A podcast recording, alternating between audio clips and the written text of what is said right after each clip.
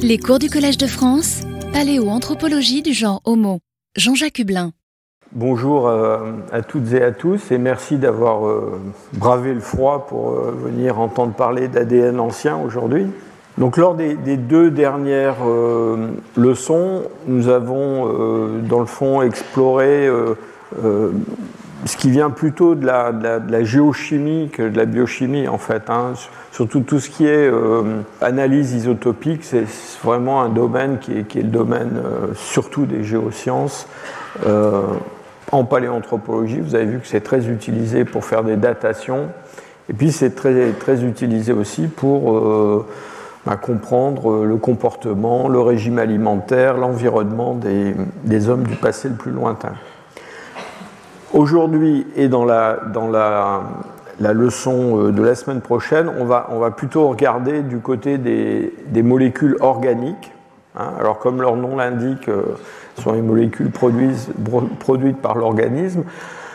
Euh, et, aujourd'hui, disons, dans le domaine de la paléanthropologie, ça recouvre essentiellement l'ADN ancien et puis les protéines anciennes. Mais sachez quand même que si on avait plus de, temps à y consacrer, il y a d'autres molécules organiques qui sont euh, parfois euh, étudiés par les, archéologues ou les, paléanthropologues. Il y a des, par exemple des gens qui s'intéressent aux lipides euh, dans certains artefacts comme les poteries. Enfin, donc il y, a, tout un domaine, mais on va se concentrer sur ce qui, moi, me paraît le plus important aujourd'hui. Et donc je commence par l'ADN ancien. Euh, qui est vraiment un domaine euh, de recherche qui, est relativement nouveau. Vous allez voir, ça commence dans les années 80-90, euh, donc ça remonte pas quand même très très loin dans le temps, ces recherches. Et véritablement, ce développement de ce qu'on appelle la paléogénétique ou l'archéogénétique, ça, ça, a complètement bouleversé en fait notre façon de, de comprendre, d'analyser euh, l'évolution humaine, parce que, dans le fond, quelque chose qui était relativement, euh, j'allais dire, marginal, qui avait un petit côté euh, gadget, un peu, comment dire, de science-fiction, graduellement est devenu quelque chose de central. Et dans le fond, la paléoanthropologie aujourd'hui, en tout cas pour les périodes récentes, quand je dis récentes, je veux dire allez, moins de 100 000 ans ou un petit peu plus que 100 000 ans, euh, c'est vraiment entremêler les données de la paléogénétique avec tout ce qu'on sait d'autre sur les, sur les, restes humains et sur les productions humaines dans le domaine euh, culturel. Euh, alors, c'est un sujet qui est un peu intimidant, peut-être pour vous, pour moi aussi, parce que dans le fond, la difficulté, c'est dans un temps court, euh, d'une heure et demie, de vous, présenter ce, domaine qui est un domaine de recherche qui est quand même très complexe sur le plan euh, technique euh, et qui est en plein développement. Il se passe toutes les semaines, tous les mois, il y a quelque chose de nouveau qui sort. Et donc mon choix, ça va être... je vous présenter un petit peu la cuisine quand même mais, le moins possible. Et puis, surtout, je pense que euh, ce qui est intéressant, c'est de, comprendre ce que, ça, ce que ça apporte, quel genre de connaissances, euh, dans le fond, on peut acquérir grâce à cet ADN ancien. Donc, il nous faut d'abord parler un petit peu, évidemment, d'ADN. Et bon, je ne sais pas jusqu'à quel point vous êtes euh, familier de la génétique, de la génomique.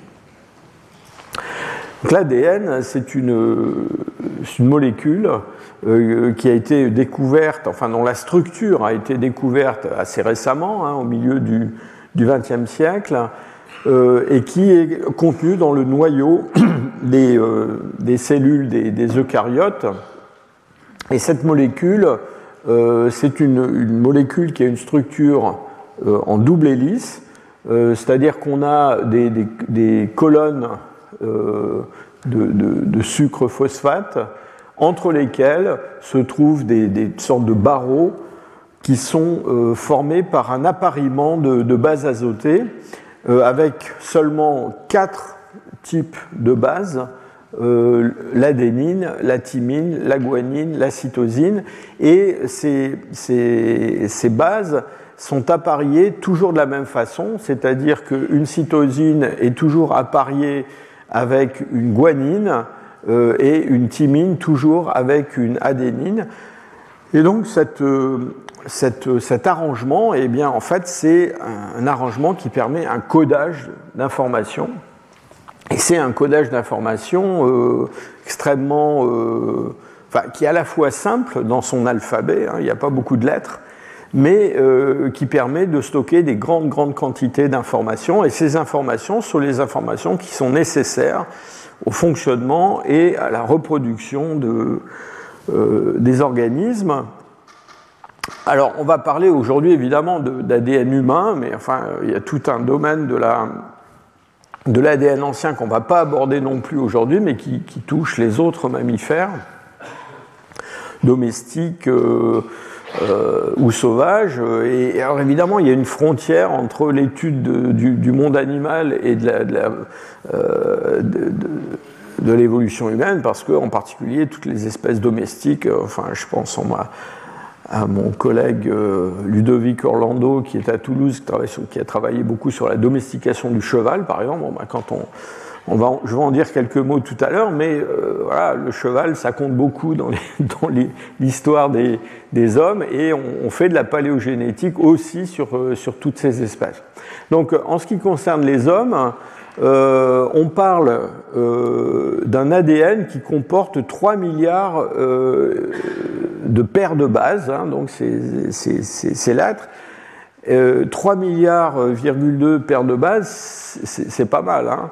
Euh, ça représente une, bibliothèque, enfin si on convertissait ça en texte, hein, c'est une, bibliothèque avec des milliers de volumes, hein. euh, donc on peut stocker beaucoup, beaucoup, beaucoup d'informations là-dedans.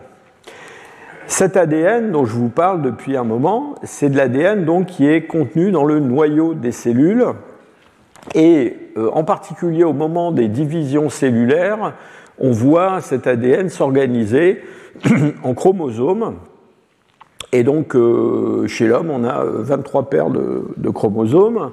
On va revenir là-dessus dans un instant. Et, euh, cet ADN, c'est un ADN nucléaire euh, qui, comment dire, est, quand même assez difficile à, saisir dès qu'on s'intéresse aux fossiles. Alors, on a la chance d'avoir une substance qui a une grande, une grande appétence pour certains euh, supports euh, minéraux et en particulier pour l'os. Et donc, euh, il y a des restes d'ADN qui se fixent dans l'os et qu'on peut récupérer. Et c'est assez, enfin, j'allais dire, c'est une grande chance finalement euh, qu'il y ait cette affinité de l'ADN pour l'os. Euh, on a fait des, toutes sortes d'expériences qui montrent que, par exemple, si vous prenez un bout d'os dans lequel on a complètement détruit l'ADN, on a des moyens de le faire, euh, ou même un bout d'os fossile dans lequel on sait qu'il n'y a pas d'ADN du tout, on le fait tremper euh, dans un, petit bocal avec une solution d'eau dans lequel il y a de l'ADN, et ben, quand on le retire de là euh, quelques heures après, et ben, il est rempli d'ADN et cet ADN il va rester là, euh, fixé dans l'os et on peut l'extraire, le séquencer, etc. Donc ça c'est assez formidable.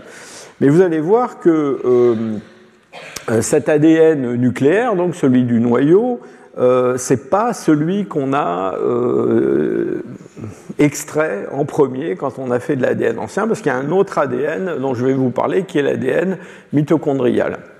Avant de passer à l'ADN mitochondrial, je voudrais quand même vous dire euh, un mot sur la composition de, ce, de, cet ADN humain il euh, y, a une certaine confusion sur, les termes, surtout pour les gens qui lisent la presse, euh, ou même dans le langage courant. Hein. On parle très souvent de, euh, gènes, de génome, d'ADN. Tout ça, c'est paraît être un petit peu pareil. Et en fait, pas du tout. les gènes, enfin ce qu'on appelle les gènes, sont en fait des parties de cet ADN euh, qui contiennent la, recette pour fabriquer des protéines. Et c'est ça les gènes. C'est-à-dire c'est un code qui est en fait une espèce de recette de cuisine qui va être utilisée pour fabriquer des protéines. Et ces gènes, euh, c'est une partie du génome qu'on appelle l'exome, en fait représente une toute petite partie de l'ADN. C'est-à-dire que euh, cette partie de l'ADN qui code des protéines, chez l'homme, c'est de l'ordre de 1,5% euh, à peu près de tout l'ADN qui est contenu dans, dans nos cellules. donc les gènes, ben voilà, c'est ce, petit truc-là dans l'ADN. Et dans l'ADN, il y a d'autres choses que des gènes. Euh, d'abord, il y a beaucoup de, parties du génome qui sont euh, répétées. Euh, alors cet, ADN qui est non codant, on a longtemps cru qu'il ne servait pas à grand-chose. Alors on sait maintenant qu'il y a une, partie de cet ADN, à peu près un quart, quelque chose comme ça, qui sert quand même, enfin qui, est absolument essentiel parce que c'est un, une partie de l'ADN qui, dans le fond, régulent le fonctionnement des gènes, c'est-à-dire, quelque sorte, sont des interrupteurs ou des robinets, si vous voulez, euh, qui ouvrent et qui ferment la production de protéines euh, par euh, les gènes qui sont contenus dans notre, notre génome. Et pour beaucoup de, de, caractères, dans le fond, qui sont codés dans notre ADN, eh bien, ce qui compte, c'est autant, sinon plus, ce qui se passe dans la partie régulation que dans la recette de cuisine elle-même. Hein. Enfin, imaginez, vous êtes dans un restaurant, euh, il y a un menu, il y a des tas de choses à manger. Euh, dans le fond, ce qui va faire la différence entre un menu et un autre, c'est pas euh, les ingrédients, c'est ce que le cuisinier va faire, va faire avec. Hein. Et le cuisinier, ben, c'est la partie régulatrice justement. Hein. Donc ça, ça, compte, ça compte énormément. Euh, il y a autre chose aussi qu'il faut euh, garder en tête à propos du génome, c'est qu'il euh, y a à peu près 8% de ce génome qui est constitué de séquences d'origine rétrovirale, donc des virus qui ont implanté leur génome dans notre génome, enfin dans le nôtre ou dans celui de mammifères qui nous ont précédés il y a très longtemps, et euh, c'est parti, euh, c'est comment dire, cet euh, ADN d'origine rétrovirale, eh ben, il, est, il est resté là et, parfois il joue un rôle dans le, fonctionnement de notre, de notre génome. Alors je vous ai dit qu'il y avait un autre ADN. Alors vous allez voir, celui-là, quand on en parle, ça paraît être quelque chose de pas très important, mais finalement, dans, dans le développement de la paléogénétique, ça a joué un très grand rôle c'est l'ADN mitochondrial. Alors qu'est-ce que c'est que cette histoire d'ADN mitochondrial? À côté de l'ADN qui est euh, dans les noyaux des cellules euh, et qui, va donc fournir euh, des chromosomes aux gamètes, et ces gamètes en fusionnant vont donner un, génome nouveau d'un nouvel individu. À côté de celui-là, en dehors du noyau, dans le cytoplasme des cellules, il y a des euh, petites organites qu'on appelle les mitochondries, qui ressemblent un petit peu à des bactéries, en fait. Et elles ressemblent à des bactéries. Euh, pourquoi? Bah, Parce qu'on pense que c'est d'anciennes bactéries, en fait, qui ont été en quelque sorte incorporées dans les cellules des eucaryotes euh, qui sont devenues, alors est-ce qu'elles étaient parasites ou commensales de ces cellules? En tout cas, elles sont devenues une partie essentielle du fonctionnement euh, de ces cellules, en particulier en, ce qui concerne la production d'énergie. Et donc, euh, non seulement elles ressemblent à des bactéries, mais à l'intérieur de ces mitochondries, il y a un ADN très simple qui comporte seulement 17 euh, 000 paires de bases. Alors, vous me direz, c'est pas mal, 17 000 paires de bases, mais c'est beaucoup moins que 3 milliards, hein. Et donc, on a 13 gènes. Euh, et, c'est cet ADN qui se présente sous forme d'un anneau, en fait. C'est un ADN qui est, euh, comment dire, qui ne se recombine pas au moment de la reproduction. Donc, euh, je reviens à mes chromosomes. Hein. Dans la production des gamètes, les gamètes, elles, n'héritent que d'un seul des chromosomes des, cellules normales, si je peux dire. Alors c'est une, sorte d'échantillonnage aléatoire des deux chromosomes de départ de chaque paire, et c'est la fusion de deux gamètes qui ont chacune qu'un seul chromosome de chaque sorte qui va donner donc des cellules euh, avec des paires de chromosomes. Donc il y a cette, cette recombinaison qui fait que chaque individu est, nouveau et c'est euh, toute la beauté de la reproduction sexuée. Hein. La reproduction sexuée, ça a été une, euh, si je peux dire, une invention formidable pour la vie parce que ça a donné lieu à une, variabilité qui n'existait pas du tout auparavant.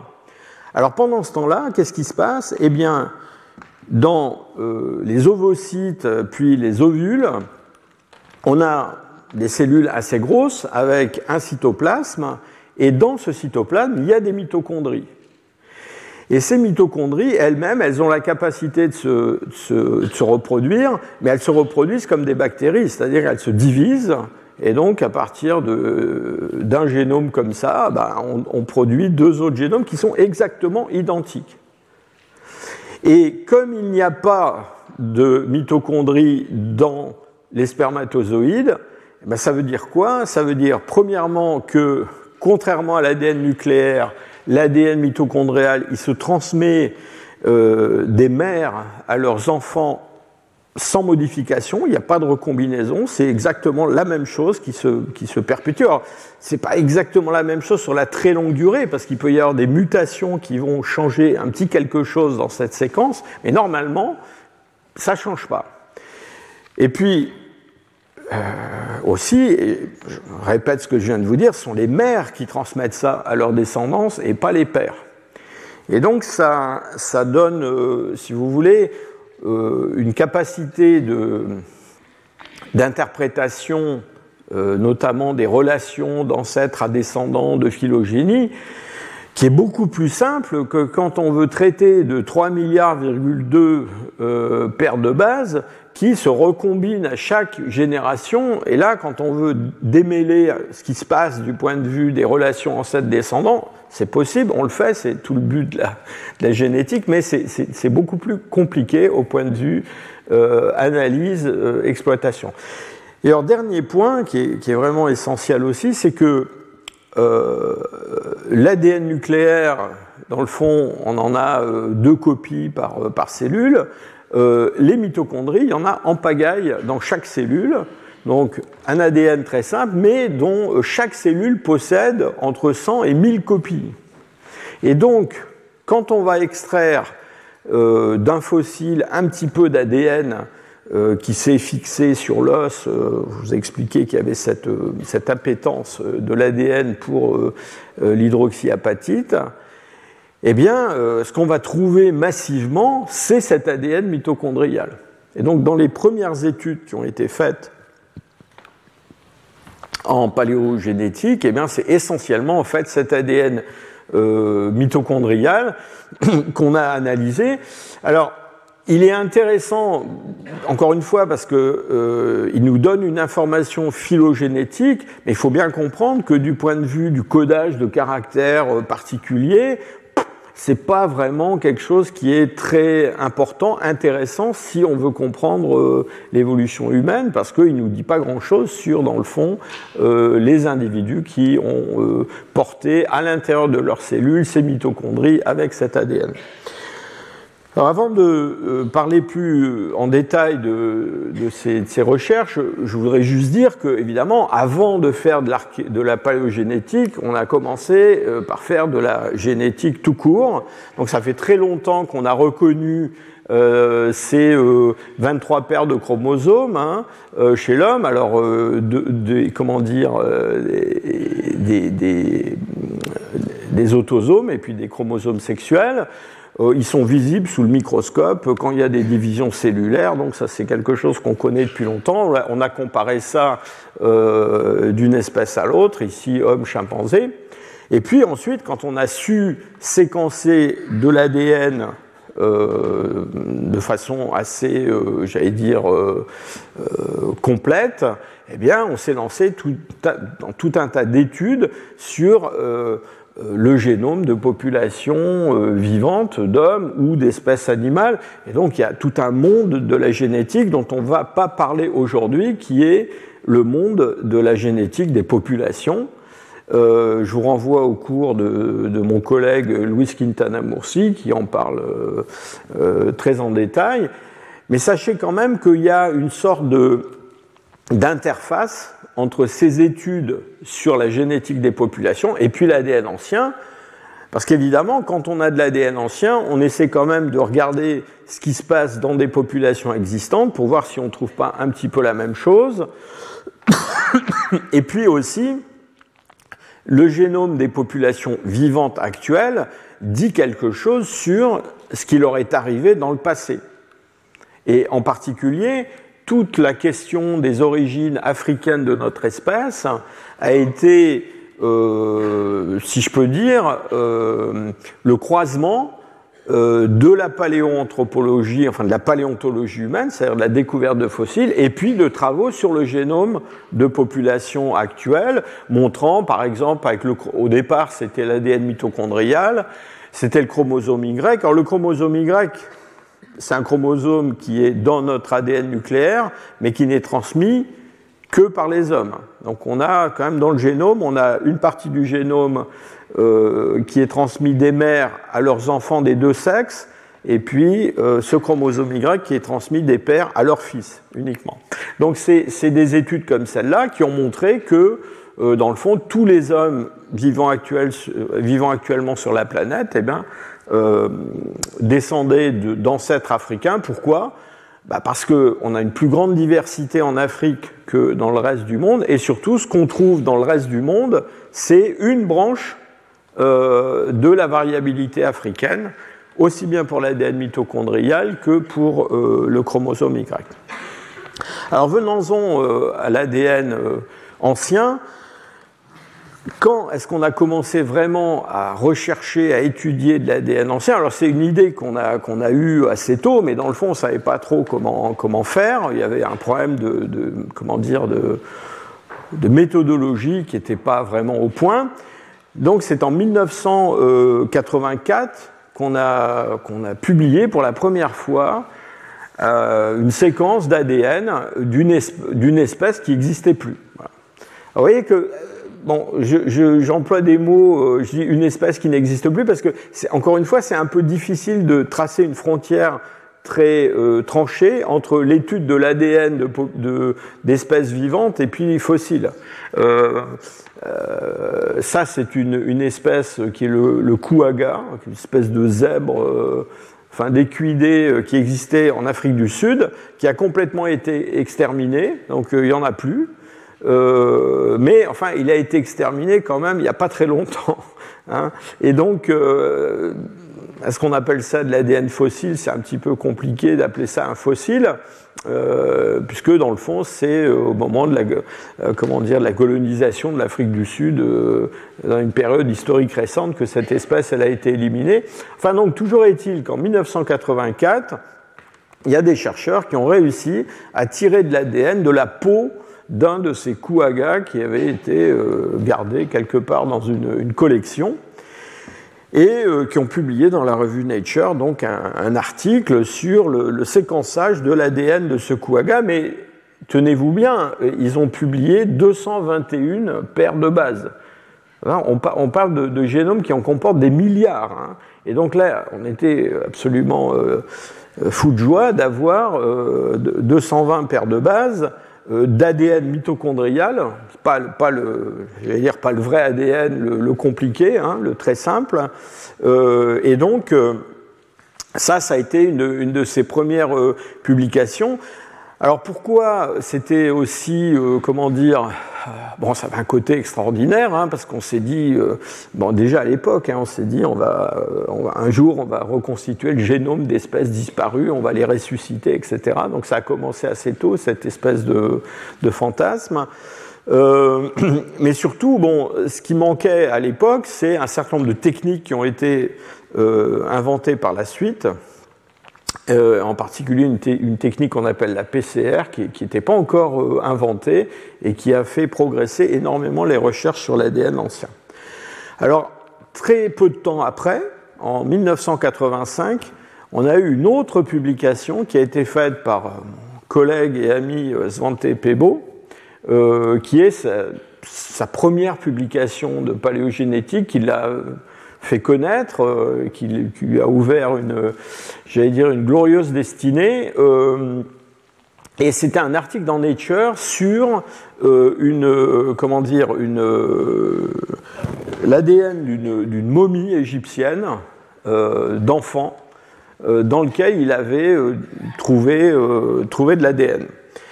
Alors là, déjà, euh, on parlait de plusieurs milliers de, paires de bases. Hein. donc, euh, on avait déjà avancé dans le, nombre de paires de bases qui étaient séquencées.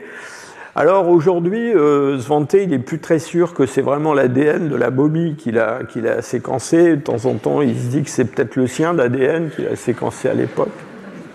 Parce que vous allez voir qu'il y, a un gros problème avec l'ADN qu'on n'a pas tout de suite vu et qui est un problème de contamination. On va en parler dans un instant. Et puis, autre étape, alors là, bon, on fait un bond dans le temps de plus d'une dizaine d'années. Euh, donc en 1997, là, il y a un autre article qui, sort, euh, qui est un article sur euh, le séquençage de l'ADN d'un néandertalien. Et ce néandertalien, c'est bah, celui de la vallée de Néandertal, hein, c'est le, gisement de Feldhofer. Et on a euh, un, séquençage de l'ADN mitochondrial qui est beaucoup plus euh, complet. Euh, à l'époque, d'ailleurs, dans ces publications de, de Krings, Pebo et compagnie, ils ont conclu que cet ADN, il est très différent, enfin, il est assez différent de l'ADN des, hommes actuels, et que dans dans le tous les, ADN mitochondriaux des hommes qu'on connaît aujourd'hui, ben, on n'a pas d'ADN mitochondrial semblable. Et donc, en gros, à l'époque, la conclusion, c'était euh, les Néandertaliens n'ont rien à voir avec les hommes actuels, c'est pas leurs ancêtres, et euh, il s'est passé, euh, il n'y a, eu aucun mélange ni aucune relation d'ancêtre à descendant entre Néandertaliens et, et hommes actuels. Et puis alors, depuis, euh, dans les années 2000 euh, euh, et plus tard, vous allez voir que là, on a avancé énormément parce que, en particulier, on a commencé à séquencer de l'ADN nucléaire. et donc là, on a, comment dire, réussi à avoir accès à des informations beaucoup plus complexes que juste en regardant l'ADN mitochondrial, des petits bouts d'ADN mitochondrial et on est arrivé à avoir des séquençages de, euh, complets de l'ADN de certaines euh, espèces euh, éteintes, et en particulier de dominines et des néandertaliens en particulier. Alors comment est-ce qu'on fait ça? Il faut quand même que je vous dise rapidement comment on, étudie cet ADN. alors d'abord, il faut échantillonner ces os alors au début, il fallait quand même pas mal d'os. Hein. Euh, typiquement, euh, les, paléogénéticiens, ils séquençaient euh, à peu près 500 mg d'os. Alors 500 mg, quand on dit 500 mg, ça fait un demi-gramme. Hein, on se dit... Alors en fait, enfin, les, conservateurs de musées qui ont dit d'accord pour 500 mg, parfois ils ont regretté ensuite, hein, parce que 500 mg, c'est un bout euh, assez, euh, ça peut être un bout assez important. Alors aujourd'hui, on a baissé énormément euh, cette quantité de, comment dire, de prélèvements, heureusement, parce que ces fameux 500 mg, ça a donné lieu parfois à des prélèvements un petit peu excessif, euh, destructeur sur des fossiles et parfois par des gens qui n'étaient pas vraiment capables d'utiliser ces 500 mg ensuite. Hein. Donc euh, euh, voilà, ça, a eu parfois des effets assez négatifs sur le développement de la, de la discipline. Donc ensuite, eh bien, il faut extraire euh, cet ADN de l'os, hein, donc en gros on dissout l'os avec euh, des acides, il y a toute une, préparation chimique, et donc là on prépare ce qu'on appelle une, librairie, euh, c'est-à-dire en fait une collection de fragments d'ADN qu'on a retirés de, l'os. Et vous voyez là, il y a le terme d'amplification qui est déjà noté, c'est-à-dire qu'en fait, on va essayer de trouver des techniques pour en tirer le maximum et puis euh, euh, même à, certains moments trouver un moyen de multiplier dans le fond ces fragments pour euh, pouvoir les analyser plus, plus facilement. Et puis ensuite, on va vers un, un appareil qu'on appelle un séquenceur qui lui va lire dans le fond cet alphabet qui est sur ces, ces fragments. Puis une fois qu'on a lu cet alphabet, donc on a des, des bouts de texte, hein, on va comparer ces bouts de texte à des bases de données dans lesquelles on a le génome euh, de toutes sortes de créatures. Pourquoi? Parce que quand on extrait de l'ADN d'un bout par exemple un bout d'os d'homme de Néandertal, évidemment ce à quoi on s'intéresse, c'est euh, le génome de l'homme de Néandertal. Mais malheureusement, dans l'os, il n'y a pas que de l'homme de Néandertal. Il y a des bactéries, des champignons, euh, tout ce que vous voulez, des tas de choses qui peuvent se retrouver dans cet os-là. Et donc c'est très important de, de, trier, dans le fond, ce qui est humain et, de, et, de, et de, se débarrasser de tout ce qui est micro-organismes, pollution de, de toutes sortes. Euh, mais une fois qu'on a fait ça et qu'on a retiré ce qui paraît être humain, euh, on reste quand même confronté à un autre problème euh, qui est celui de la, contamination par de l'ADN humain. De l'ADN humain euh, d'hommes actuels ou, ou, récents, mais qui a été en contact avec ce, fossile. Donc il y a ce problème d'authentification, dans le fond de se débarrasser de la, la contamination, puis après on a des, euh, des bioinformaticiens qui euh, analysent euh, toutes, ces données. Alors, il faut voir que tout ce, ce processus d'analyse, il a connu des, comment dire, des progrès, des, développements à peu près à toutes les, étapes. Hein. C'est-à-dire qu'aujourd'hui, on n'extrait plus l'ADN comme on l'extrayait en 1985. Euh, la façon dont on construit les librairies, ça a énormément évolué. Euh, enfin, encore une fois, toutes ces étapes ont connu énormément de progrès, mais alors en particulier, il y a une chose qui s'est produite, c'est que les machines avec lesquelles on fait ce séquençage, elles, elles ont, elles ont connu des développements techniques absolument extraordinaires. Et donc on est passé, euh, là je vous montre simplement des machines qui sont celles que moi j'ai connues quand je travaillais à Leipzig dans, dans notre institut, là. Donc depuis 2004 jusque, bon là j'ai mis des photos jusqu'en 2016.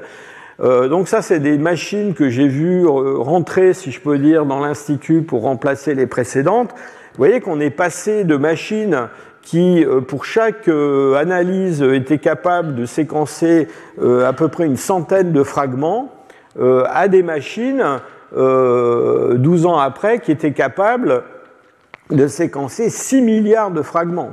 Hein, dans, le même, euh, dans le même euh, temps et avec la, même dépense.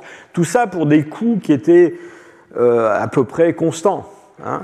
Euh, donc là, vous avez une autre visualisation de ces, de ces progrès. Euh, donc c'est le nombre de, kilobases, c'est-à-dire de milliers de nucléotides euh, qu'on est capable de séquencer par jour euh, sur, sur, ces, sur, une machine. vous voyez qu'on est passé de euh, 10 euh, à euh, euh, un milliard ou quelque chose comme ça, hein, donc avec une accélération absolument extraordinaire. Et toutes les étapes que vous voyez là sont des étapes qui sont pas seulement liées au progrès des machines qui permettent le séquençage, mais aussi sont des étapes qui sont liées euh, aux techniques, en particulier de techniques de, construction de ces librairies euh, que j'évoquais, qu'on qu essaie d'extraire de, des, fossiles. Je ne vais pas euh, rentrer dans beaucoup de, détails, mais disons qu'à la fin des années 80, on a inventé une technique qu'on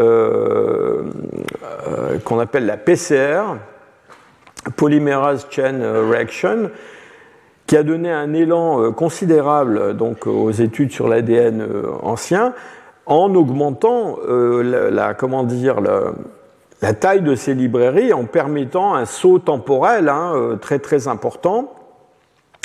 Euh, simplement, bon, un des problèmes de cette PCR, c'est que cette, cette, cette méthode, elle, elle, permet de dupliquer pratiquement à l'infini des petits fragments d'ADN qu'on a dans notre bouillon, là, qu'on a extrait de notre os. Et le problème de la, euh, comment dire, de la PCR, en tout cas dans ses versions euh, initiales, c'est que euh, ça amplifiait beaucoup cette fameuse contamination dont je parlais. Hein. Et donc c'est comme ça que parfois on a, on a cru trouver de l'ADN ancien qui n'était qui pas si ancien que ça. Et puis ensuite, plusieurs années après, on est passé à d'autres techniques, en particulier le, séquençage de nouvelles générations avec euh, sur des, des puces, euh, comment dire, avec une, hybridation moléculaire sur des, des, des, puces à ADN qui sont des, des supports, alors ça peut être en verre, en, en différents matériaux, dans lequel, sur lesquels on a des espèces de petits, euh, comment dire, euh, de petits brins d'ADN qu'on implante et qui sont des brins qui vont venir capturer des parties du génome dans lesquelles on est particulièrement intéressé. Euh, et donc, bon, voilà, on a, on a inventé des techniques qui ont permis progressivement d'extraire beaucoup plus d'ADN fossile de ces eaux que ce qu'on était capable de faire au départ. Et je vous l'ai dit, on a maintenant couramment, quand on a de l'ADN bien conservé dans un os, on arrive à reconstituer le génome complet euh, avec plusieurs fois la couverture du génome euh, d'un individu fossile. Et alors tout ça, ça s'est traduit par une chute euh, des coûts du séquençage absolument extraordinaire. Euh, je ne sais pas si vous vous souvenez de ça, mais il y a eu un programme de séquençage du, génome humain, hein, où on a voulu séquencer le génome humain pour la première fois. Les, budgets qui étaient envisagés, c'était des budgets en milliards de dollars en milliards de dollars. Et donc, euh, euh, pour faire le premier séquençage du génome humain, personne ne pouvait le faire. Et donc, c'est une espèce de, consortium avec des, labos de recherche dans des tas de pays, des entreprises privées, tout le monde s'y est mis. Et alors, assez curieusement, euh, ce séquençage du génome humain, je, je sais plus, je crois que le coût initial prévu c'était 4 milliards de dollars ou un truc comme ça, hein, c'est vraiment énorme. Et alors, euh, c'est assez rare euh, dans les entreprises humaines, mais finalement, ça a coûté moins cher, beaucoup moins cher que ce qu'on croyait que ça allait coûter, tout bêtement parce que dans le cours de, ce projet, bah, les machines sont devenues de plus en plus performantes. Et donc aujourd'hui, euh, pour séquencer euh, bah, le même génome humain, le vôtre, eh bien, euh, ça coûte moins de 1000 dollars. Donc, quelque chose qui coûtait des milliards de dollars coûte un million de fois moins aujourd'hui, même beaucoup moins. Et donc, l'abaissement de ces coûts, ça a permis de faire des choses absolument extraordinaires. Et en particulier, bon, maintenant, on peut, avec des budgets de recherche qui ne sont pas forcément monstrueux, on peut séquencer le génome de plein d'individus, euh, d'individus qui sont reliés entre eux. Euh, euh je ne parle pas de fossiles, hein, mais même de, de, populations vivantes. On peut faire des choses euh, tout à fait euh, extraordinaires. Alors, ce développement des recherches en, paléogénétique, ça a permis de remonter dans le temps. Et donc la question que vous vous posez peut-être, c'est jusqu'où hein? Parce que vous allez voir, cet ADN il ne se conserve pas pour toujours. Hein? Il s'abîme au cours du temps. C'est-à-dire cette chaîne très très longue, euh, dès que l'individu est mort et qu'on parle d'ADN qui est conservé dans les ossements, et eh bien cette chaîne, elle va se fragmenter au cours du temps dans des fragments de plus en plus petits euh, et de plus en plus rares. Et donc, euh, il y a un moment où il n'y a plus d'ADN. C'est un petit peu comme le carbone 14, hein, dont je vous ai expliqué qu'il disparaissait au cours du temps. Ben, L'ADN, c'est pareil. Et d'ailleurs, on a essayé euh, assez plusieurs fois de calculer un temps de demi-vie pour l'ADN comme on l'avait fait pour le carbone 14. Vous savez, le carbone 14, je vous rappelle que tous les 5730 ans, il y en a la moitié qui a disparu. Et donc, on a essayé de, faire ça pour l'ADN aussi. Mais le problème avec l'ADN, c'est que euh, autant le carbone 14, c'est un chiffre qui est fixé par la physique, euh, qui est absolument inexorable. Euh, pour le carbone 14, ça dépend de énormément de conditions. enfin énormément de conditions, de plusieurs conditions, en particulier la température et le pH, et donc il n'y a pas de, règle absolue. Et donc, puisqu'on parle de température, ben, le voilà l'ADN le plus ancien qui a été trouvé. Euh, il a été trouvé dans l'Arctique. Hein, il a été trouvé euh, au nord du Groenland, euh, dans une zone où, alors l'été hein, évidemment, en bord d'océan arctique, on a des niveaux sédimentaires qui apparaissent. Et dans ces niveaux sédimentaires, il y a des, niveaux de sol qui sont conservés. Alors la plupart de, enfin pendant presque toute l'année, ils sont sous la glace, mais il y a un moment euh, l'été où on peut venir en prendre un petit peu dans un pochon. Et donc j'ai des collègues euh, danois qui ont des, liens anciens avec le Groenland, qui, euh, qui, sont, qui ont entrepris de rechercher de l'ADN dans ces sédiments. Et bingo, ils ont trouvé de l'ADN dans les sédiments, euh, qui est l'ADN de créatures qui ont vécu au moment où ce dépôt s'est formé. Et ce dépôt, il a 2 millions d'années. Donc ça, c'est vraiment ce qu'on connaît de plus vieux comme ADN, euh, j'allais dire validé, authentifié aujourd'hui.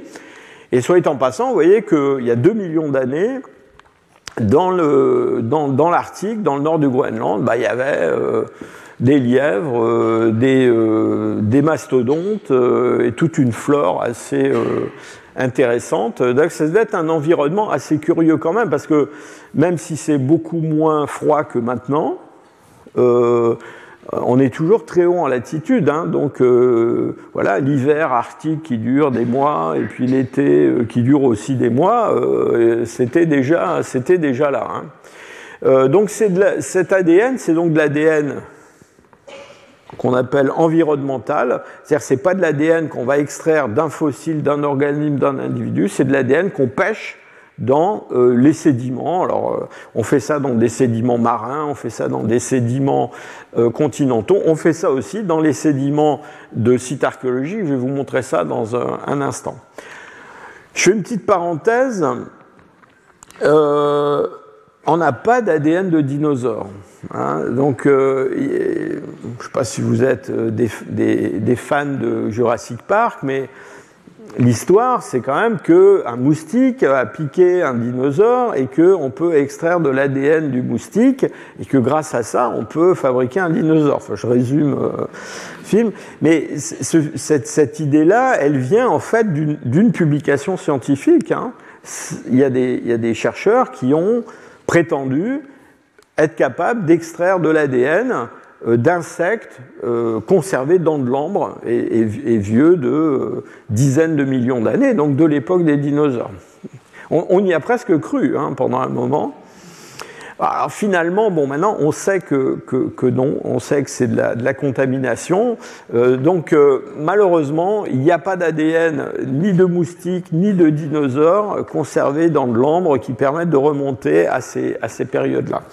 Je vais parler de la, du rôle de la température, c'est vraiment quelque chose d'assez, euh, j'allais dire, euh, dramatique. Hein. Voilà, toutes ces croix là, ce sont des sites où on a trouvé de l'ADN qui a plus que 30 000 ans. Donc là, on a fait quand même un saut dans, les ordres de grandeur. Hein. On parlait de millions d'années. Donc on a cet ADN environnemental qui a 2 millions d'années dans l'Arctique. on a des de l'ADN qui vient d'éléphants, alors toujours dans des zones euh, gelées, hein, euh, en Alaska, en Sibérie, euh, qui perd, on, a, on, a, deux ou trois éléphants pour lesquels on a de l'ADN qui a à peu près un million d'années. On a un cheval qui vient du Yukon dans lequel on a de l'ADN à 700 000 ans. Mais tout ça, euh, évidemment, ce pas des endroits où, euh, j'allais dire, nos ancêtres ont habité pour commencer, et puis ça reste très très exceptionnel. Donc en fait, le gros des études en paléogénétique, c'est quand même les derniers 100 000 ans. Hein. alors il y a des choses plus anciennes, hein. on a de l'ADN de, de néandertaliens anciens qui a à peu près 400 000 ans en Espagne, mais un site un peu, un peu exceptionnel. Donc voilà comment se répartissent ces sites où on peut aller au-delà de 30 000 ans. Et vous voyez que malheureusement, bah, dès qu'on arrive dans cette zone rouge, là, alors cette zone rouge, c'est quoi? Bah, Ça, c'est les températures annuelles moyennes hein, qui sont représentées par des couleurs. Et donc, euh, voilà, dès qu'on est dans des zones tropicales, chaudes, euh, l'ADN, euh, c'est fini. Hein. L'ADN ancien, il faut un peu oublier. Alors, il y a un site en Afrique du Nord, là, vraiment, dans le nord du Maroc, où on a, de l'ADN qui a un petit peu plus de 20 000 ans.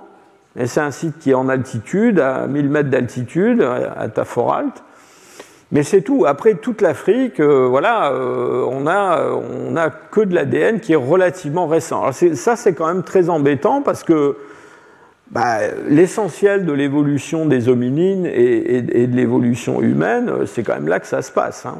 Donc on connaît énormément de choses sur, dans le fond, les marges du domaine euh, des hominines, mais on connaît peu de choses ou, presque rien sur euh, ce qui se passe dans les zones tropicales où l'essentiel euh, s'est produit. Et donc ça, c'est certainement une, grande limitation à ces, études d'ADN ancien. Je vous ai parlé de la, contamination.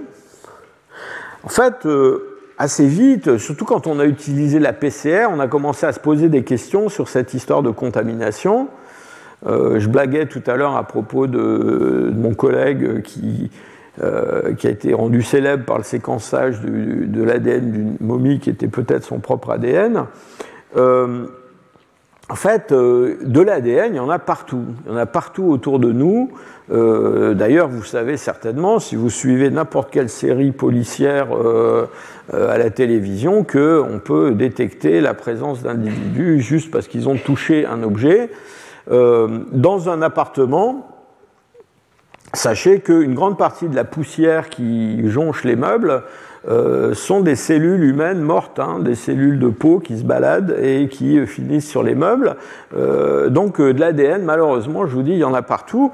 Et évidemment, les fossiles, surtout ceux qui ont été trouvés il y a longtemps, bah, ils ont été manipulés par des tas de gens. Et donc ça, pendant très très longtemps, ça a été vraiment un, un, problème parce que dans le fond, on savait pas trop on savait se débarrasser de l'ADN de micro-organismes dans, les analyses, mais on ne savait pas trop comment se débarrasser de l'ADN des paléontologues. Hein. évidemment, on a pris énormément de précautions, de plus en plus, pour prélever ces fossiles, pour les, pour les échantillonner. Vous voyez, là, une photo de mon collègue Johannes Krause qui, euh, est dans une, une comment dire, une, une pièce qui est euh, sous pression euh, contrôlée, avec un flux d'air qui sort, qui empêche la poussière de rentrer, des filtres partout, des lumières ultraviolettes qui tuent l'ADN, etc., des masques, des combinaisons, euh, des gants en caoutchouc. Bon, voilà. Mais après, s'il y a déjà un bout d'ADN moderne là-dedans, comment on fait? Alors, il y a eu un, comment dire, un progrès très considérable qui a été opéré euh, il y a quelques années, enfin il y a, dans les années 2000, c'est qu'on s'est rendu compte qu'on avait en fait un moyen de repérer l'ADN fossile, enfin de le séparer de l'ADN récent, de la pollution. Pourquoi? Eh bien parce que je vous expliquais que l'ADN au cours du temps, il se dégradait en se, en se fragmentant. Donc euh, euh, périodiquement, on a des fragments de plus en plus petits. Alors soyez en passant, déjà, la taille des fragments, ça donne une idée. C'est-à-dire si vous avez des fragments qui sont très très longs, il y a des chances qu'ils ne soient pas si vieux que ça. Hein. Donc la taille des fragments, ça compte. Mais surtout, il y a autre chose qui compte, c'est que ces fragments, en fait, à l'extrémité de ces fragments, il se produit un phénomène qu'on appelle la désamination, c'est-à-dire le remplacement. Vous vous souvenez qu'on avait ces cinq lettres, euh, ces cinq euh, bases azotées qui sont l'alphabet de l'ADN. Eh bien, il y a un processus chimique qui fait en particulier que la cytosine, c'est pas le seul. Hein, la cytosine est, remplacée par euh, quelque chose qu'on appelle l'uracile, qui normalement a rien à faire dans notre génome mais c'est un processus chimique de dégradation de ces, bases azotées. Et donc, quand on, mesure la fréquence de ces, bases azotées, en particulier l'uracile, le long d'un fragment d'ADN qui vient d'un échantillon fossile, ce qu'on voit, c'est qu'aux extrémités du, fragment, on a tout d'un coup une augmentation de cette, fréquence. Et en, gros, c'est quoi? Bah, C'est le fait que les bouts des fragments s'abîment, euh, ils sont soumis à une altération chimique qui, ne, concerne pas le, cœur du, du, fragment. Et donc, euh, en gros, quand on a un échantillon fossile, eh bien, on voit ce phénomène très très marqué sur l'extrémité du fragment, et quand on a un fragment moderne, récent, eh bien, la courbe, elle est là, elle est plate, il ne se passe rien du tout. Donc l'ADN tout frais, celui qu'on vient soi-même de mettre dans l'échantillon, c'est celui-là, et donc on sait on sait euh, repérer l'ADN ancien. Alors, une fois qu'on a eu repéré ça, on a su comment faire le tri dans les librairies entre ce qui était fossile et ce qui était contamination. Et puis aussi, quand on, séquence ces fragments, eh bien, on sait que les 10 ou les 15 derniers nucléotides là-bas en bout de fragments, il faut les couper, il faut les ignorer parce qu'ils ont été modifiés, altérés par ces processus euh, taphonomiques. Alors, soit dit en passant, euh, ça aussi, ça veut dire que quand vous passez de fragments qui font plusieurs centaines de paires de bases à moins de centaines de paires de bases, puis après 200 paires de bases, 150 paires de bases, 100 euh, paires de bases, il y a un moment où ils deviennent très petits, et si en plus vous coupez 15 paires de bases à chaque bout, bah à la fin il vous reste pratiquement plus rien, et donc on n'a plus le moyen de euh, dans le fond, de trouver des recouvrements entre tous ces fragments pour reconstituer des séquences très très complètes. Et c'est comme ça que on atteint une sorte de limite chronologique euh, euh, dans le comment dire l'exploitation de cet ADN ancien. Alors qu'est-ce qu'on a fait avec euh, tout ça? Bon là maintenant je vous ai expliqué un petit peu comment on, avait séquencé cet ADN, comment euh, on avait réussi euh, à, avoir des, librairies de plus en plus riches et des méthodes de plus en plus sophistiquées pour détecter la contamination, l'exploitation de ces, séquençages. Bah, donc la, première, dire la première préoccupation euh, des paléogénéticiens, ça a été, euh, dans le fond, d'exploiter leurs résultats en termes phylogénétiques. Donc, je vous ai dit tout à l'heure que quand on avait séquencé pour la première fois l'ADN mitochondrial de cet homme de Néandertal de Feldhofer, ben voilà, on nous avait dit à l'époque, ben, c'est un ADN mitochondrial qui n'a rien à voir avec l'ADN de tous les hommes qu'on connaît aujourd'hui. Donc il n'y a pas de relation entre Néandertal et Sapiens. Euh, non seulement c'est pas notre ancêtre, mais euh, euh, il ne s'est pas, hybridé avec nous, etc. Enfin bref. Alors ces, premiers travaux de, paléogénétique à visée comment dire phylogénétique ça a été un peu. Tiens, il ne veut pas avancer maintenant. Hein. Ça, a été un peu. Euh, un peu réinventer l'eau chaude quand même. Hein. C'est-à-dire, dans le fond, les paléontologues eux-mêmes, ils avaient bien vu qu'il y avait des néandertaliens en même temps que les sapiens, que c'était très improbable que les néandertaliens soient les ancêtres des sapiens. Donc, bon, disons, ça a été évidemment. Euh, euh, les, généticiens pensaient que leurs données à eux étaient beaucoup plus solides et, convaincantes. Bon, euh, peut-être pour les généticiens, pour les paléontologues, eux trouvaient que c'était pas mal déjà de faire de la paléontologie. Et donc tout ça, je vous l'ai dit, c'est fondé sur le fait que on avait chez les néandertaliens des, séquences de, de, nucléotides qu'on ne trouvait jamais dans les références modernes. Donc on avait une référence de, de séquence d'ADN mitochondrial qui, a été établie, je crois, sur plus de 10 000 individus.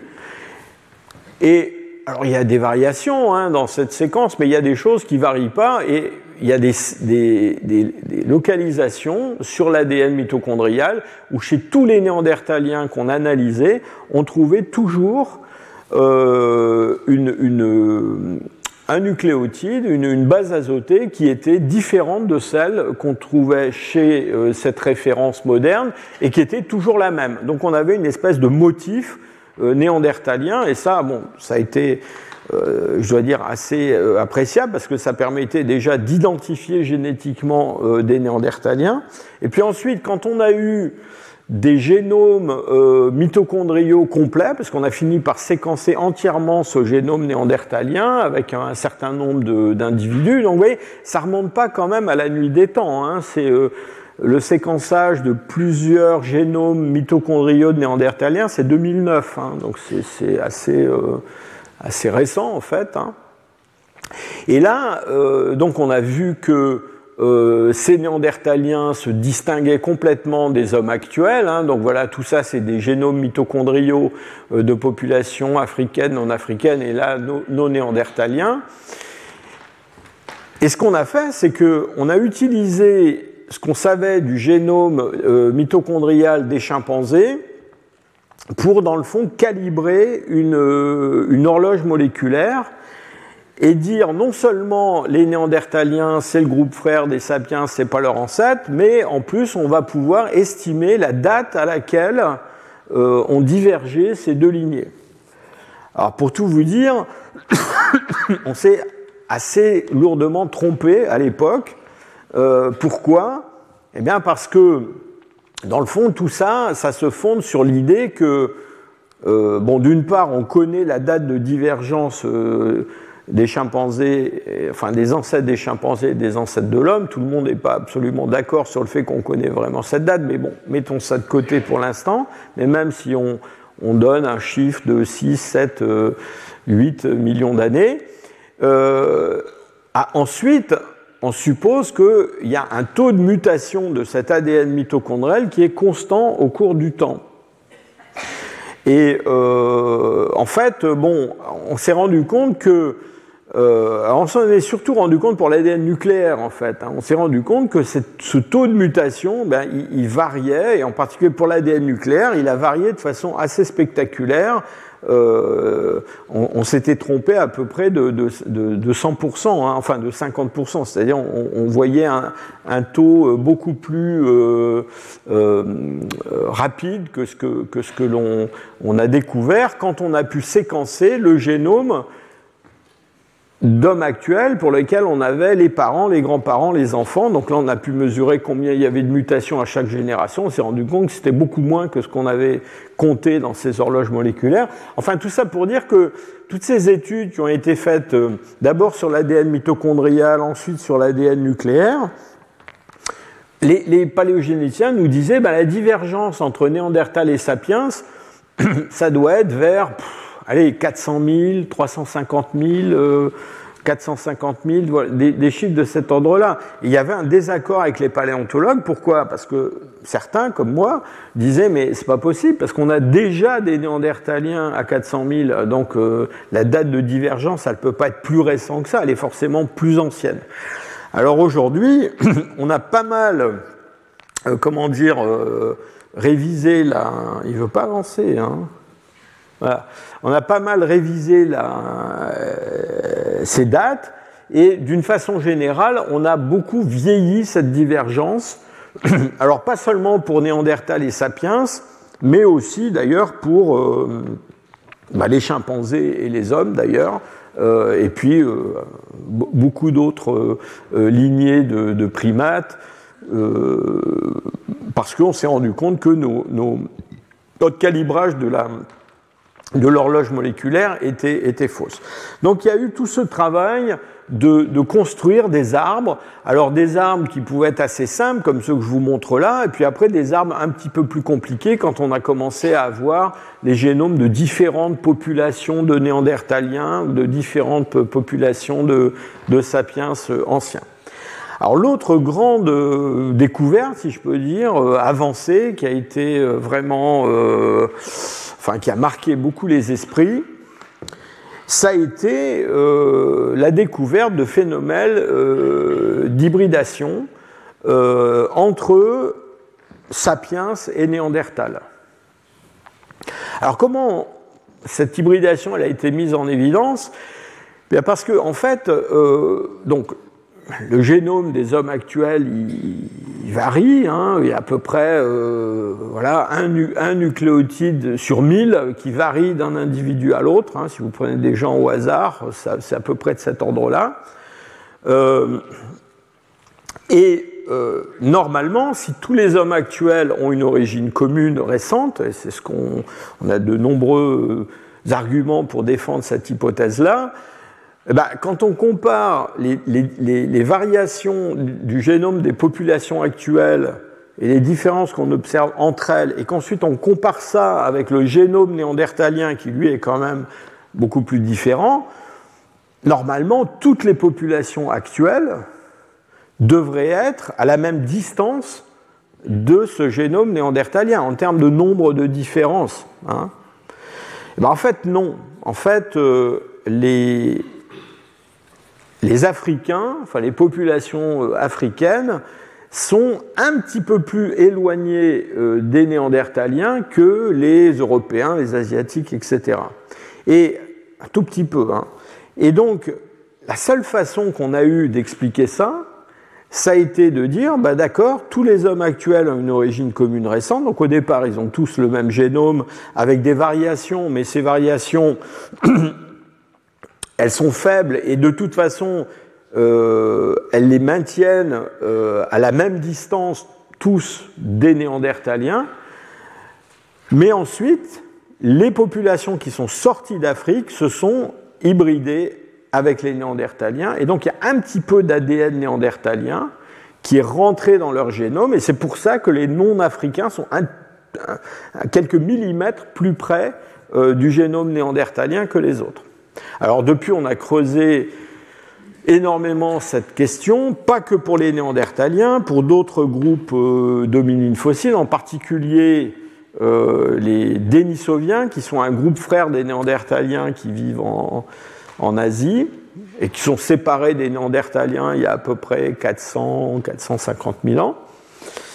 Et donc on, a réussi à établir qu'on avait euh, dans le génome des hommes actuels hors d'Afrique environ 2% alors ça varie d'un individu à l'autre, hein, mais en moyenne, c'est de l'ordre de 2% d'ADN d'origine néandertalienne qu'on va trouver chez ces, formes actuelles, et, et, ça varie un petit peu d'une région à l'autre, il y en a un petit peu plus en Asie, un petit peu moins en Europe, etc. Euh, et l'idée, c'est que, en fait, cette introgression d'ADN euh, néandertalien dans le génome euh, des sapiens, elle s'est produite tout de suite, si je peux dire, à la sortie d'Afrique, probablement au Proche-Orient, pourquoi? Parce qu'on trouve ces 2% partout. On les trouve en Europe, en Asie, en Amérique, en Australie, dans des endroits où il n'y a jamais eu de néandertaliens. Donc ce n'est pas localement que, cette hybridation elle a eu lieu. Elle a eu lieu au départ, si je peux dire. Ce qui n'empêche pas qu'ensuite, dans différentes régions, il y a eu des, introgressions supplémentaires. Euh, par exemple, les premiers sapiens qui arrivent en Europe, ils ont un second shot, si je peux dire, d'ADN néandertalien. Euh, en Asie, et alors surtout dans, le, dans les régions Australie, Nouvelle-Guinée, là, il y a en plus un peu d'ADN dénisovien qui va se rajouter à tout ça. Enfin voilà, donc on a, pour en rester au néandertalien, on a à peu près 2% d'ADN néandertalien dans notre génome, et je vous l'ai dit déjà assez souvent, tout le monde n'a pas les mêmes 2%. Donc quand on met, bon, vous couperez euh, tout ça, hein, j'espère. Euh, quand, on met euh, tous les 2% de tout le monde ensemble, euh, eh ben, en théorie, on devrait avoir 100% hein, de l'ADN néandertalien. On ne l'a pas, on n'a que 40%. Et ça, c'est lié au fait que, en fait, euh, il y, a eu une purge de notre génome, assez rapide d'ailleurs. On a des arguments qui montrent que c'est quelque chose qui, qui probablement s'est produit presque tout de suite euh, après ces épisodes d'hybridation. Et donc la sélection euh, naturelle a, nettoyé, si je peux dire, notre génome d'à peu près 60% du génome néandertalien qui apparemment ne faisait pas bon ménage avec euh, le génome des, sapiens. Hein. Donc les gens qui étaient porteurs d'ADN néandertalien au mauvais endroit, si je peux dire, ceux-là, ils n'ont pas eu de descendance. Hein. donc, ils sont plus là. Alors bon, on pourrait parler très longuement de ces histoires d'hybridation. Donc on a euh, enfin, on a vendu, enfin, on a même survendu, si je peux dire, l'hybridation. C'était un truc euh, extraordinaire. Euh, on a parlé énormément. Plus ça plaisait beaucoup. voilà, on se mélange, on s'hybride, on se métisse, etc. Bon, moi j'ai tendance à, tempérer un petit peu ça. Pourquoi? Parce que quand on dit 2% d'ADN, en général on dit jamais 2% de quel ADN vous rappelle qu'il euh, y a dans l'ADN 1,5% qui code des protéines, après il y a de l'ADN qui régule euh, les, gènes, et puis après il y a de l'ADN, des copies, des pseudogènes, de l'ADN rétroviral, enfin des tas de trucs. Donc les 2% c'est quoi? Alors ça en général... Euh, les paléogénéticiens n'aiment pas trop répondre à cette question-là. Bon, peut-être qu'ils ne savent pas, mais c'est pas facile de répondre. Mais ce qui est vrai, c'est que si on regarde dans l'exome, c'est-à-dire dans la partie codante, dans les fameux 1,5%, et qu'on cherche là de l'ADN néandertalien, bah, il y en a, il y a des gènes, hein, voilà, en voilà quelques-uns. Alors, ce sont des gènes qui sont surtout, enfin, disons, il y a deux choses. Il y a des choses qui sont liées à l'environnement, les ultraviolets, la peau, les cheveux, les taches de rousseur, euh, tous ces trucs-là. Et puis ensuite, il y a des choses qui sont liées à l'immunité, système HLA. Et là, ça se comprend. C'est-à-dire, si vous avez des migrants qui arrivent quelque part où il y a euh, donc euh, des, des, pathogènes contre lesquels les populations locales sont protégées, mais pas eux, euh, dès qu'ils vont s'hybrider, la sélection va fixer ce, ces gènes-là. Mais en fait, euh, quand on, on, compte le nombre de gènes qui ont été positivement, de, gènes codants, hein, je parle de, l'exome, qui ont été positivement sélectionnés, qui ont une origine archaïque, soit dénisovienne, soit euh, néandertalienne dans le génome de population actuelle, euh, voilà, euh, disons on en a deux douzaines pour lesquelles on a des fréquences assez élevées, pas partout, dans certaines populations, mais, c'est de cet ordre-là, hein, c'est pas sur 20 000, plus de 20 000 gènes, c'est pas énormément. Donc 2,5%, on ne sait pas trop. Enfin, toujours est-il que par la suite, on s'est rendu compte que cette histoire d'hybridation, en fait, c'était un truc qui était arrivé tout le temps. C'est-à-dire, chaque fois qu'il y a des populations, des espèces qui se remplacent, eh ben, ça existe. Alors, on sait, bon, là, je ne veux pas détailler toutes les flèches euh, rouges dans tous les sens qui vous montrent comment les Dénisoviens, les Néandertaliens, les sapiens d'origine africaine ont échangé un petit peu de matériel, euh, euh, génétique en général, c'est pas beaucoup, hein, c'est quelques pourcents. Euh, on se rend compte maintenant euh, aussi qu'il y a des parties du génome qui sont enfin, ce qu'on appelle super archaïques, c'est-à-dire des choses qui étaient avant les néandertaliens, avant les dénisoviens, mais qui ont fini par faire leur chemin jusque dans le génome d'hommes actuel. Alors c'est encore beaucoup moins que du génome néandertalien, évidemment. Euh, voilà, donc c'est quelque chose qui est assez, j'allais dire, trivial, banal, et que qu'on analyse, euh, euh, qu'on trouve de façon assez euh, systématique. Alors on a même eu la chance, c'est tout à fait remarquable, enfin c'est arrivé une fois, de mettre la main sur un hybride de première génération. Alors, ce n'est pas un hybride de néandertalien et de sapiens, c'est un hybride de dénisovien et de néandertalien. Mais ce petit bout d'os, là que vous voyez en haut à droite, euh, bah, c'est euh, le, un bout d'os qui a appartenu à euh, une hybride de comment dire de Denisovien, de Denisovienne et de, de Néandertalien, de Néandertalien et de Denisovienne. Voilà. Donc on a, on, a, on a trouvé ça une fois. Alors, ce qu'on sait aussi de, ce, génome euh, euh, des, néandertaliens présents dans notre génome de sapiens et de, comment dire, d'importance de cette, hybridation, c'est qu'on a quand même pas mal d'indices, enfin plusieurs indices qui suggèrent que les hybrides, je vous ai parlé déjà de ces 60% d'ADN qui ont été nettoyés par la sélection naturelle, mais on a en plus l'indication que probablement les hybrides mâles étaient peu féconds, voire stériles. Hein. donc on a, euh, euh, voilà, quand on regarde la, représentation de la, comment dire, de l'ADN néandertalien dans le chromosomique, c'est aussi l'expression du génome néandertalien dans certains tissus, en particulier le, euh, les organes sexuels mâles. On, voit qu'il y a probablement eu un problème pour les, pour les hybrides mâles. Alors beaucoup plus euh, récemment, euh, dans le fond, on est devenu de plus en plus ambitieux. Après la phylogénie et après euh, cette histoire d'hybridation, on s'est intéressé à d'autres questions. Et en particulier, on a essayé de reconstituer la démographie de ces populations.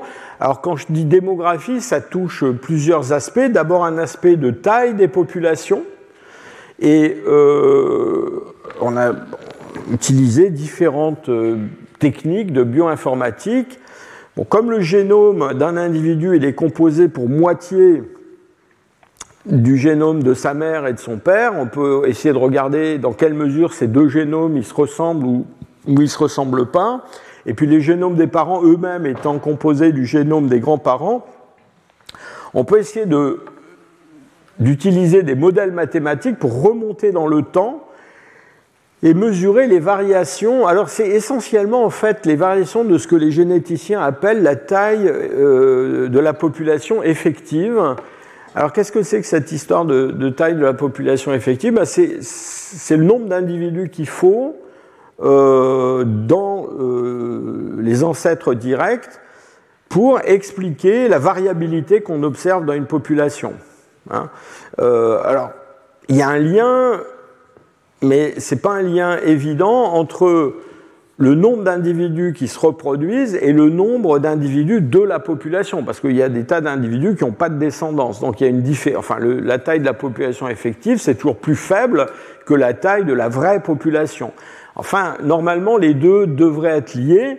Et donc, euh, on a accès à cette taille de la population effective, et vous voyez qu'on a fait des, des reconstitutions, euh, alors en remontant depuis le présent vers le passé, euh, de la taille de ces populations effectives. Alors, toutes ces traits de couleur ici plutôt bleutées, multicolores, ce sont des populations actuelles. Vous voyez, elles sont très, enfin, évidemment, elles sont nombreuses aujourd'hui. Et puis, on peut remonter dans le temps et voir qu'il y a, il y a eu dans le passé des, des, des goulots d'étranglement en voyant, il y en a un là vers euh, entre 1 million d'années et 500 000 ans.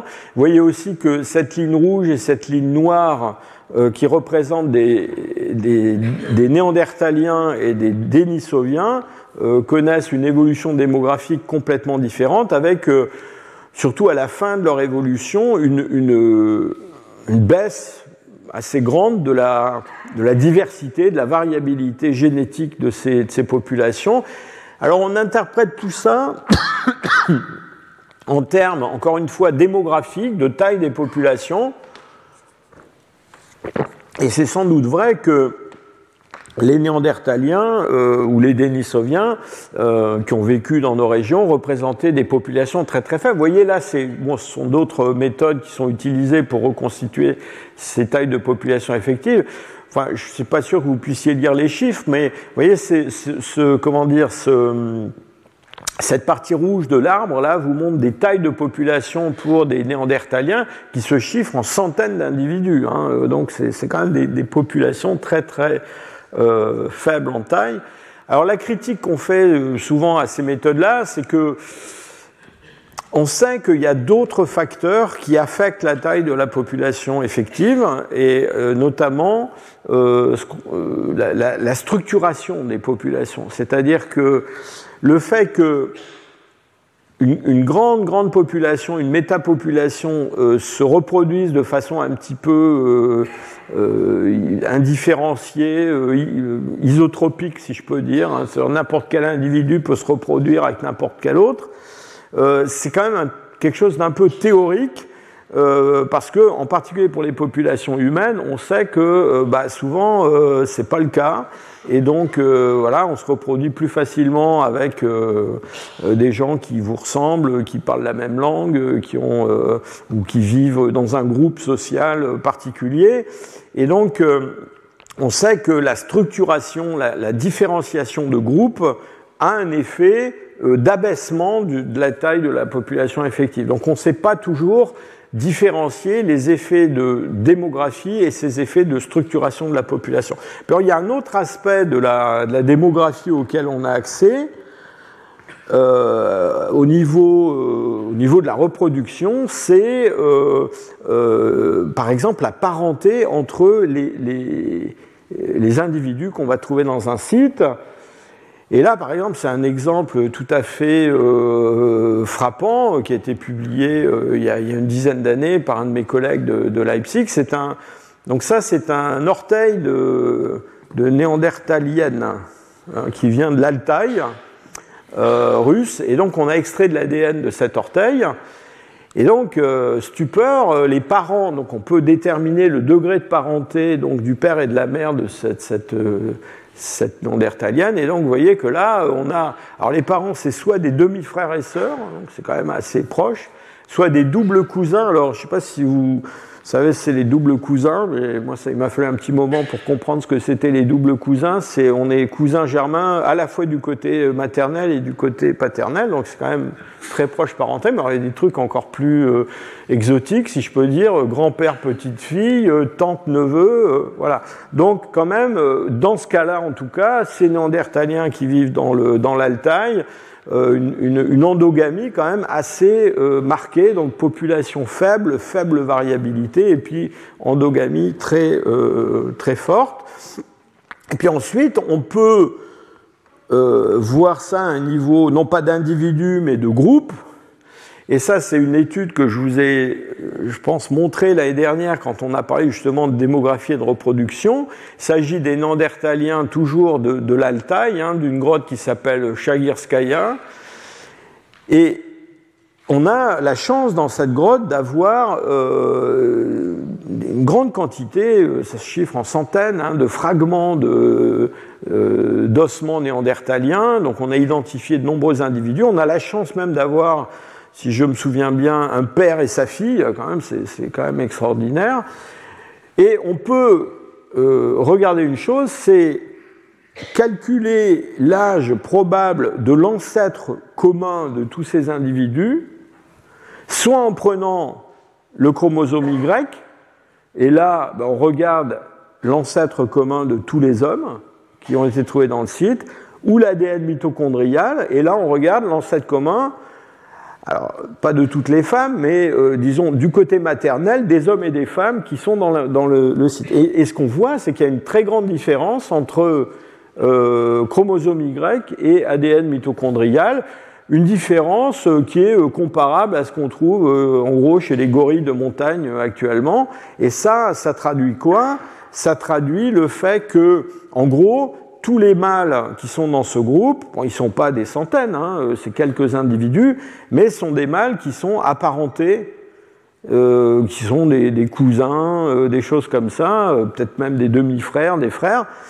Et par contre, les femelles qu'on trouve dans le site, bah, elles, elles viennent d'ailleurs probablement parce que leur ancêtre commun, il est beaucoup plus loin dans le, dans le temps et donc ça c'est vraiment intéressant parce que bah, c'est un comportement qu'on trouve euh, bah, chez des primates, chez les chimpanzés par exemple, on trouve ça. Hein. les femelles sont beaucoup plus mobiles que, les mâles. Euh, de toute façon, les mâles chimpanzés, ils ont intérêt à pas sortir de, leur groupe parce qu'il leur arrivera malheur, alors que les femelles, elles seront euh, accueillies à bras ouverts, si je peux dire, s'il y a des change de, de groupe. Euh, et donc on a, euh, on a aussi chez les, dans les populations actuelles, euh, enfin récentes, traditionnelles, c'est généralement des populations qui sont dites patrilocales, c'est-à-dire c'est plutôt les femmes qui vont vivre dans la famille de leur, de leur époux que le, que le contraire. Et alors, je veux quand même vous montrer un exemple que moi je trouve tout à fait extraordinaire. Alors là, on sort des Néandertaliens, on s'approche de la période actuelle. Il s'agit d'un mégalithe euh, qui a été étudié en Grande-Bretagne, près d'une ville qui s'appelle euh. Et alors, euh, c'est un type de mégalithe qui date du début la, du néolithique, et on a des chambres funéraires dans lesquelles on a des, centaines d'ossements qui ont été découverts. Alors autrefois, enfin depuis qu'on fait de l'archéologie, hein, on a vidé euh, des tas de mégalithes comme ça qui étaient remplis d'ossements. Mais là, depuis qu'on a ces outils de la, de la, paléogénétique, on arrive, enfin moi je trouve, on arrive à faire des choses absolument extraordinaires. Et donc ces, euh, ces gens du début du, du néolithique, donc c'est vraiment très peu de temps après le, début de l'agriculture en, Grande-Bretagne. Donc ils sont inhumés dans euh, deux chambres euh, comme ça qui ont une forme en L. Et alors on a pu reconstituer toute la généalogie de ces individus. Et ce qu'on voit, c'est que c'est en fait c'est une famille étendue sur cinq générations qui a été euh, enterrée là. Enfin moi je trouve ça formidable quoi. C'est-à-dire c'est D'abord, c'est un homme avec quatre femmes, donc on ne sait pas s'il les a eues en même temps ou successivement, mais il a quatre femmes et chacune de ces femmes a eu une descendance et donc on a euh, encore une fois sur cinq générations cette descendance et on a même pu regarder comment les descendants d'une des femmes ou d'une autre sont groupés ou non euh, dans ces chambres funéraires. Donc c'est quelque chose qui est très très euh, structuré. Donc on a accès non seulement au comportement funéraire, mais aussi à la structure sociale de ces, de ces, ces groupes et leur comportement. Parce que, euh, soit en passant, euh, on trouve pratiquement pas de femmes adultes, il y a des enfants féminins, mais il n'y a pas de femmes adultes.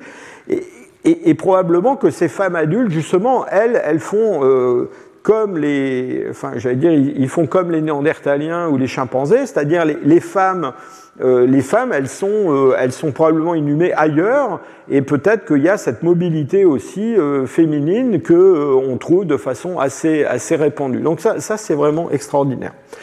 Alors pour finir, je voudrais quand même vous signaler deux ou trois autres choses qu'on fait avec la paléogénétique qui me paraissent très très importantes. On n'a pas le temps de développer ça beaucoup, mais il y a tout un pan de la, de la recherche qui s'intéresse à la génétique des agents pathogènes. C'est-à-dire qu'on peut reconstituer le génome des gens, mais on peut aussi reconstituer le génome euh, bah, des germes infectieux qui portent dans leur, euh, euh, dans leur corps, dans leurs ossements. Et en particulier, il y a de nombreux travaux qui ont été faits sur la peste. Et on, a découvert, donc ça c'est vraiment des choses récentes, on a découvert que en fait la peste, euh, tout le monde a en tête la peste justinienne, la peste noire, le Moyen Âge, etc. C'est une vieille histoire, la peste. Hein. On, a de la peste apparemment déjà à la fin du néolithique en Europe. Et euh, on a découvert dans des sites de l'âge du bronze, donc on parle de choses qui ont allé 4000 ans ou un peu plus, euh, toute une série d'endroits en Eurasie où on trouve des, gens qui sont porteurs de la peste et alors, ça, change vraiment notre, notre vision de l'histoire de ces, de, ces, populations. Pourquoi? Parce que, en particulier à l'âge du bronze, on, a des changements euh, démographiques et culturels très importants en Eurasie.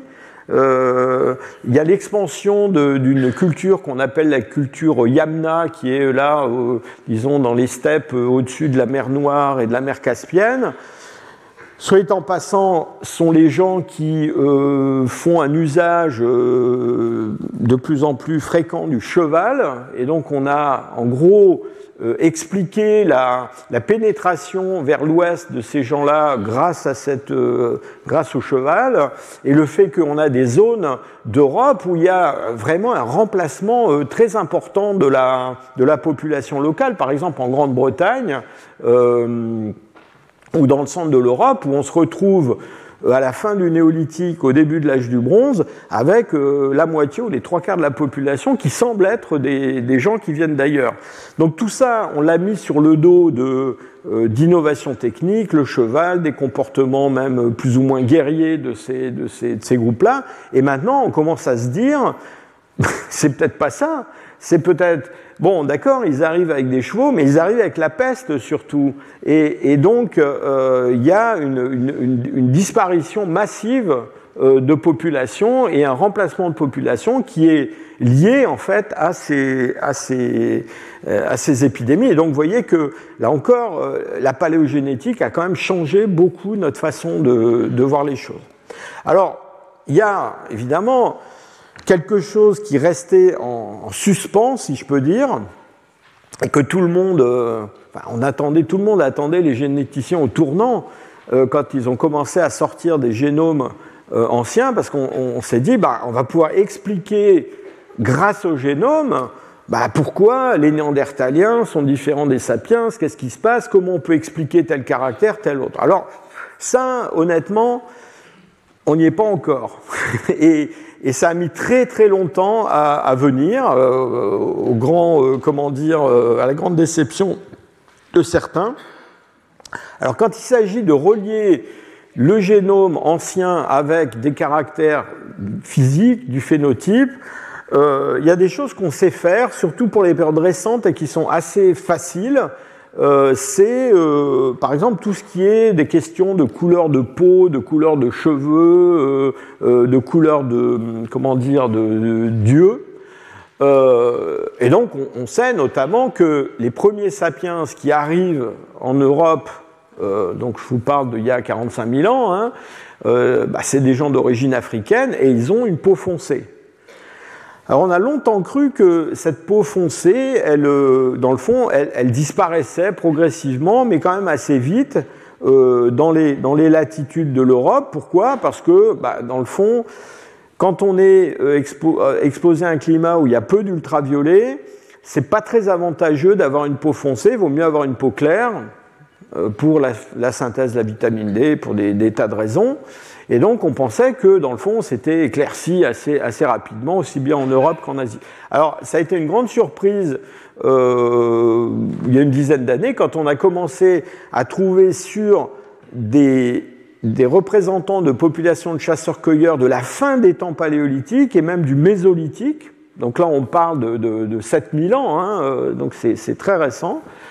Eh ben, on s'est rendu compte que ces gens-là, ils avaient toujours en fait une peau relativement foncée. Alors ils avaient déjà des yeux clairs, mais ils, avaient, euh, ils avaient une peau relativement foncée. Et on pense maintenant que c'est une combinaison de facteurs environnementaux, donc je parlais des, ultraviolets, mais aussi alimentaires, qui a joué.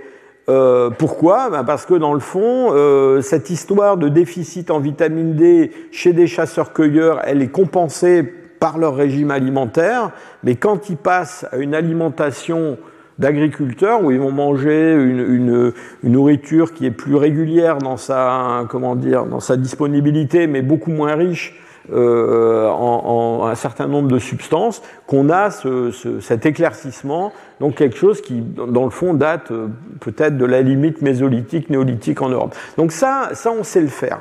Alors maintenant, pour des choses beaucoup plus euh, anciennes et surtout euh, qui touchent euh, à l'anatomie, à des, à, des, à des, choses beaucoup plus complexes.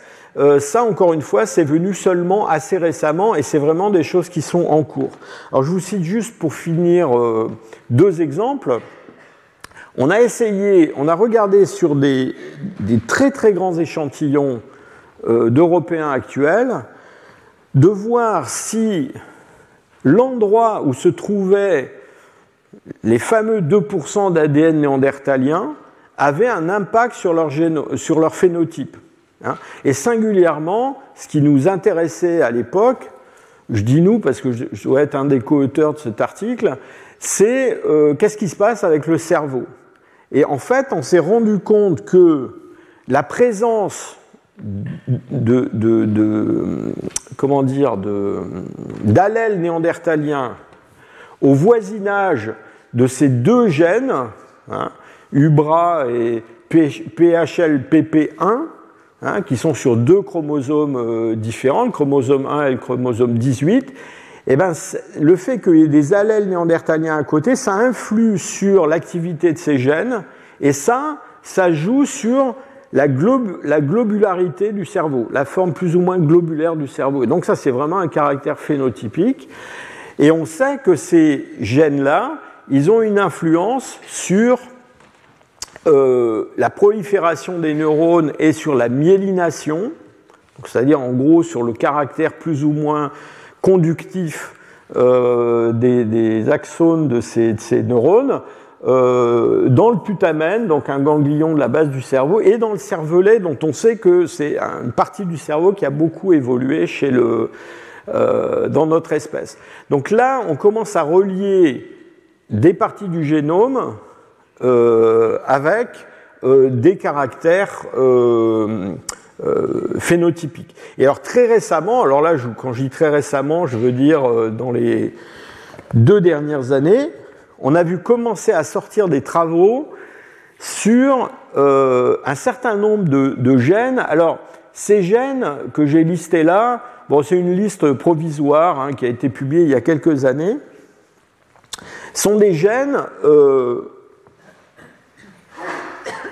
pour lesquels, euh, dans les, populations actuelles, il n'y a pratiquement pas de polymorphisme. Alors qu'est-ce que ça veut dire? Ça veut dire que ce sont des gènes pour lesquels tout le monde a le même variant. Quand je dis tout le monde, c'est, des fois c'est 97%, hein, mais disons tout le monde a un variant, il n'y a pas de diversité pour ces gènes-là. La façon dont on interprète ça, c'est que ces gènes-là, enfin plutôt ces variants que tout le monde a, doivent avoir une grande importance du point de vue sélectif. Parce qu'en gros, la sélection naturelle, elle a laissé subsister qu'un variant de ces gènes-là, et pas d'autres variants, ce qui est généralement le cas. Et il se trouve que ces gènes-là, eh ben, les néandertaliens ou les dénisoviens, eh ben, ils n'ont pas le même variant, justement. D'accord? Alors, euh, de mon point de vue, c'est quelque chose dont on aurait dû se préoccuper depuis longtemps, en tout cas depuis 2014, mais en tout cas, disons au début, on savait que ça existait, mais on n'en parlait pas trop trop. Euh, d'autant plus que dans ces gènes, vous voyez, j'ai souligné en couleur un certain nombre de ces gènes, on sait que quand on a des individus qui ont une mutation de ces variants que tout le monde devrait avoir, eh bien, ça se traduit par un certain nombre de problèmes, en particulier dans le développement cérébrale ou dans la connectivité du cerveau. Alors ce n'est pas tous ces gènes-là, euh, c'est un certain nombre d'entre eux. Et donc là, ce qui est en train de se passer maintenant, c'est que, alors c'est aussi pour des raisons méthodologiques, hein, vous avez entendu parler de CRISP, etc. Hein, euh, donc maintenant, on a des moyens de façon expérimentale de tester dans le fond, du point de vue fonctionnel, ce qui se passe si au lieu d'avoir le variant qu'on doit avoir, on a le variant néandertalien ou dénisovien. Alors évidemment, on ne fait pas ça sur des, petits-enfants. Hein. Euh, on a essentiellement deux moyens de tester ça. Des souris transgéniques, donc là, on leur, on leur, colle une version ou l'autre du gène humain, mais humain, néandertalien ou sapiens, puis on regarde ce qui arrive aux souris. Et puis aussi, il y a une technique qui s'est développée, c'est la technique des organoïdes, c'est-à-dire qu'on fabrique euh, une culture de cellules, donc une espèce de mini-cerveau, euh, c'est pas un vrai cerveau, c'est une espèce de globule comme ça, formé de cellules, dans lesquelles on est intervenu au départ pour modifier le, génome. Et on s'est rendu compte, là ce sont des publications qui datent euh, de l'année dernière, et puis, oui, 2022, 2021, il y a déjà euh, trois de ces, de ces, gènes pour lesquels on s'est rendu compte, euh, alors celui-là, euh, ça modifie la façon de fonctionner des synapses entre les neurones, et puis il y en a un autre qui, qui, change la durée de la métaphase durant les, divisions cellulaires dans le cerveau, donc si vous voulez, c'est un meilleur contrôle qualité au, moment des, des divisions. Et puis alors le, dernier, là, euh, là on s'est carrément aperçu que ça joue sur le nombre de progéniteurs des neurones dans les régions frontales du cortex cérébral. Alors, c'est un peu politiquement incorrect, mais en gros, on est en train de montrer quand même que y a, euh, c'est bien d'avoir un gros cerveau, mais peut-être qu'ils ne fonctionnent pas de façon vraiment identique chez un néandertalien, un dénisovien et un sapiens. Et donc là, on est en train à traverser. Alors il y a beaucoup de, de critiques, hein, parce que évidemment le, le, génome il fonctionne dans un certain environnement, hein, donc euh, euh, on ne peut pas dire voilà c'est mieux d'avoir le gène euh, sapiens plutôt que néandertalien, mais on voit bien qu'il y a des différences de, fonctionnement quand même, et je pense qu'on va voir arriver un certain nombre de, de travaux de ce genre. Et je, connais, enfin, je, je, suis même exposé à certains projets de recherche où on essaie de plus en plus maintenant euh, de pousser dans le sens de comprendre comment le phénotype de différents euh, groupes fossiles a pu se, développer. Alors pour terminer, alors cette fois-ci je vais vraiment terminer, pour terminer je vous montre deux... C'est une astuce pour gagner du temps. Quand on dit pour terminer, c'est parce que les gens croient qu'on va vraiment terminer. Euh, je vais quand même vous montrer deux choses qui sont des, travaux relativement récents et qui vous montrent dans quelle direction vont euh, ces travaux de, paléogénétique. Alors d'abord, de plus en plus, je vous ai parlé de cet ADN de 2 millions d'années euh, de l'article.